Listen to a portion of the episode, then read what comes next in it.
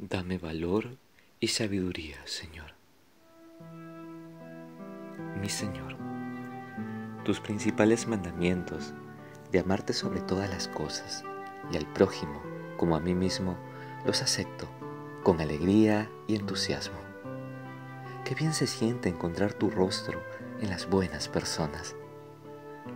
Pero me enseñas algo radical, extremo que sobrepasa mi limitada lógica humana.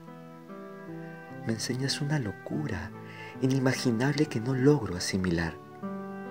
Amar a los enemigos, a los que me calumnian, me ofenden, me dañan, hablan a mis espaldas y a rezar por ellos.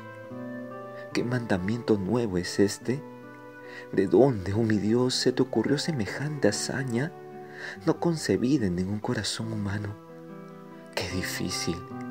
Tu compasión es incomprensible para muchos.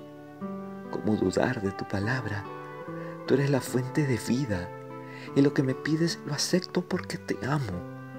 No puedo llamarme cristiano si no practico el perdón y la oración con los que me han dañado. Ven a vivir en mi corazón y dale fuerzas para lograr este propósito. Quiero comprender tu misterio de amor, abrazar tu proyecto de felicidad, amarte y cumplir con tus mandamientos.